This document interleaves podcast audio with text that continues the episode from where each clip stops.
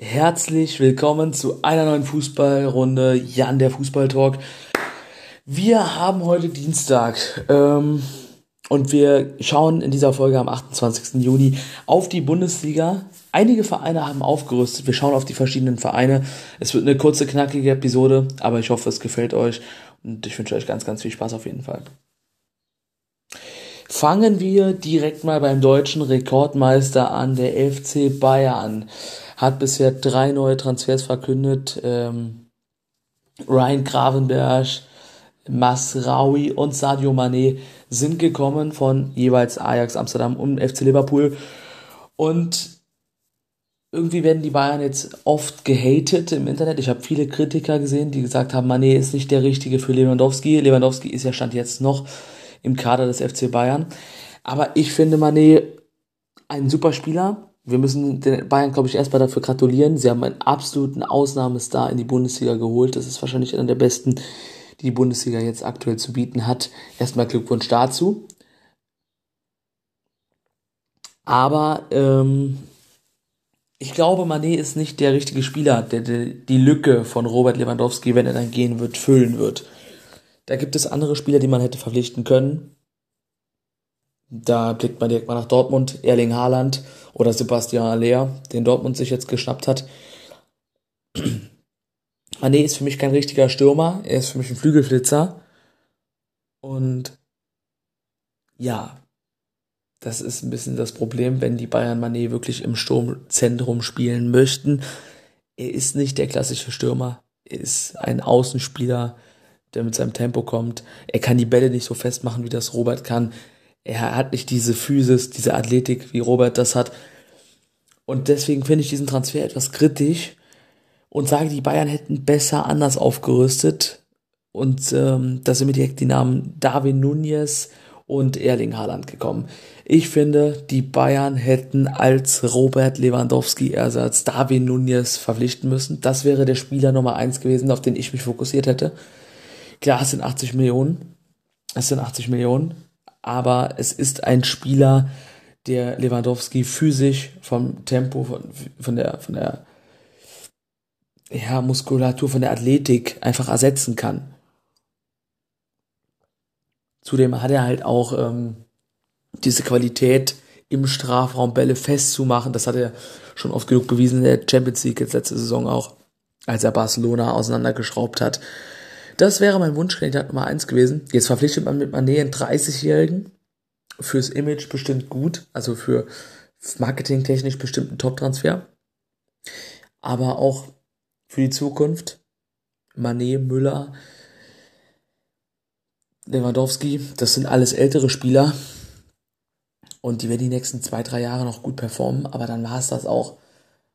Und dann steht wieder ein sehr großer Umbruch bei den Bayern an. Und ich glaube, dann ist ein Darwin Nunez halt nicht mehr zu bezahlen. Ne? Wenn er bei, bei Liverpool jetzt auch einschlägt, dann wird es schwierig für die Bayern da mitzuhalten, mitzugehen. Und das ist auf jeden Fall eine schwierige Sache. Jetzt äh, habe ich vor drei Tagen eine Mitteilung bekommen, dass Ronaldo wohl bei den Bayern im Gespräch ist. Das hat sich dann als nicht wahr herausgestellt. Salihamidzic hat die Gerüchte dementiert. Ronaldo wäre meine zweite Wahl gewesen für den FC Bayern.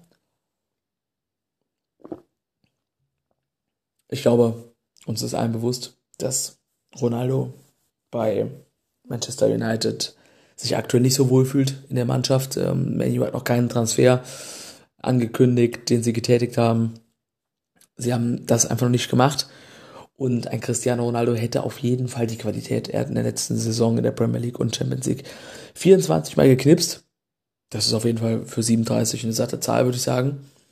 Und Cristiano Ronaldo ist natürlich auch marketingtechnisch äh, wirklich Wahnsinn. Also ich glaube, da muss man sich keine Sorgen machen, wie man Ronaldo bezahlt. Allein die Trikotverkäufe von Cristiano Ronaldo ähm, sorgen dafür, dass man den bezahlen kann. Also das hat man ja immer bei Juventus gesehen. Da wurden ja auf einmal 100 Millionen Trikots von dem ähm, verkauft. Und sowas ist natürlich dann Wahnsinn. Ähm, absolut. Damit hätte man sich Ronaldo auf jeden Fall finanzieren können. Das wäre für mich nämlich ein richtiger Stürmer im Zentrum, den man im Zentrum spielen kann. Das hat er schon oft genug gemacht. Natürlich auch auf dem Außen, aber Ronaldo ist für mich eher der, der Zentrale. Ähm, und Nummer drei wäre dann Erling Haaland gewesen. Wobei man bei Haaland auch mal sagen muss, der hatte natürlich immer den Traum in der Premier League zu spielen. Der wollte das immer. Und ich glaube nicht, dass, wenn Manchester City an Erling Haaland interessiert ist, dass man den dann an sich ziehen kann vom äh, FC Bayern dann. Und gerade Erling, er hat immer relativ loyal gewirkt bei Dortmund. Die Fans haben ihn geliebt, er hat die Fans auch geliebt.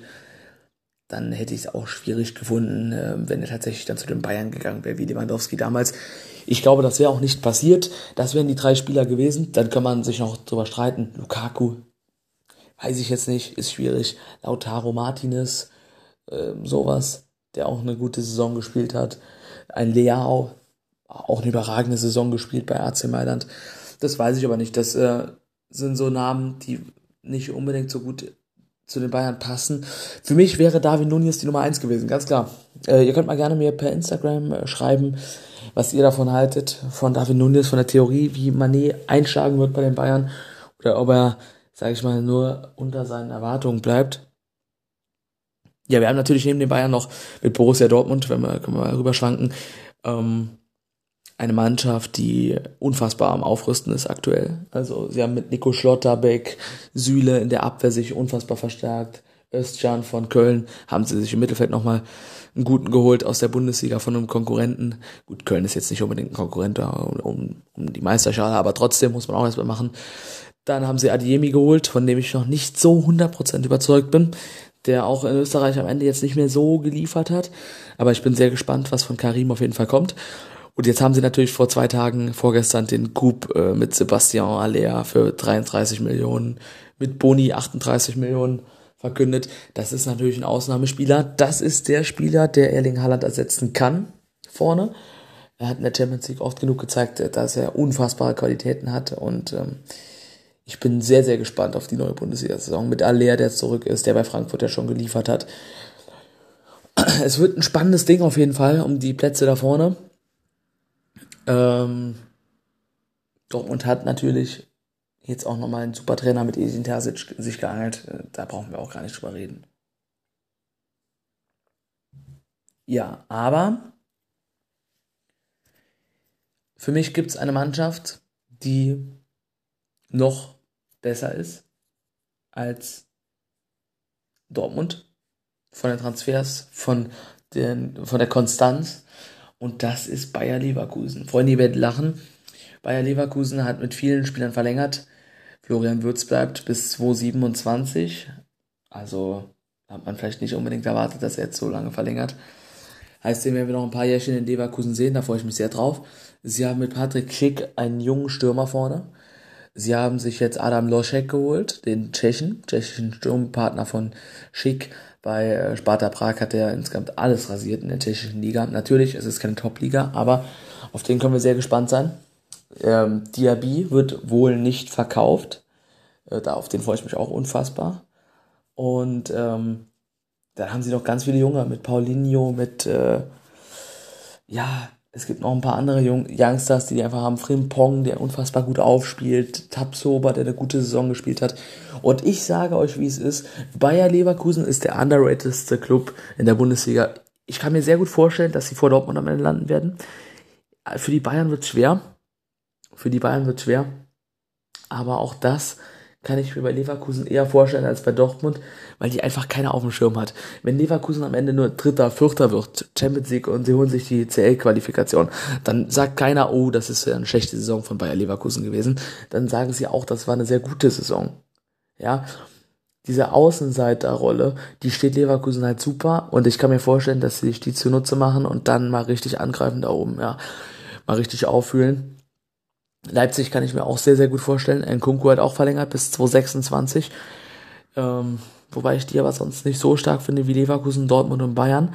Also das sind so die drei, mit Leipzig dann vier Vereine, die auf jeden Fall oben mitspielen. Meine Tabelle sieht am Ende so aus, dass Leipzig auf der 4 landet. Und dafür werden mich jetzt viele haten. Dortmund landet auf der 3. Leverkusen auf der 2 und Bayern wird Meister. Ähm, die Bayern werden Meister, weil sie einfach diese Routine haben ich sage immer wieder, über ein Spiel kann man die Bayern immer schlagen oder können viele die Bayern schlagen, viele Bundesligisten. Aber es ist nicht möglich, über 34 Spieltage, über eine Saison den Bayern Konkurrenz zu bieten. Dafür sind die viel zu gut, konstant, zu stark. Ja, die gewinnen von 34, 28 und Dortmund halt nur 23. Gefühlt so ist es. Ähm, deswegen weiß ich, dass an Bayern, glaube ich, da keiner vorbeikommt. Man muss auch mal so sagen, die Verteidigung ist mit Süle natürlich super. Aber wenn jetzt Schlotterbeck und Raum kommen zu Dortmund, dann ist die Verteidigung nicht so erfahren. Also ich kann mir auch nicht vorstellen, dass Dortmund in der Champions League weit kommt, weil die Jungs einfach nicht diese Erfahrung haben wie die Bayern-Jungs. Also Bayern ist wohl an Kulibali dran, der hat ja schon 100 Mal 100 Champions League Spiele gefühlt gemacht und oft eine Euroleague gespielt. Der weiß, wie das international abläuft. Genau wie die anderen. Hernandez bei Atletico immer schon gespielt. Davis hat die Champions League schon gewonnen. Der weiß genau, wie es da abläuft. Kimmich im Mittelfeld.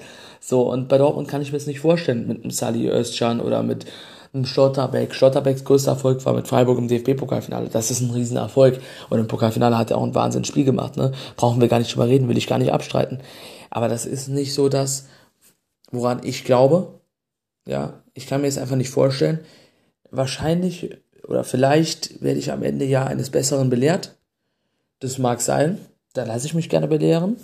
Dann ziehe ich meine, meine Worte auch zurück. Aber Stand jetzt ist Dortmund für mich auf keinen Fall Meister. Favorit, Kandidat, okay, aber kein Favorit.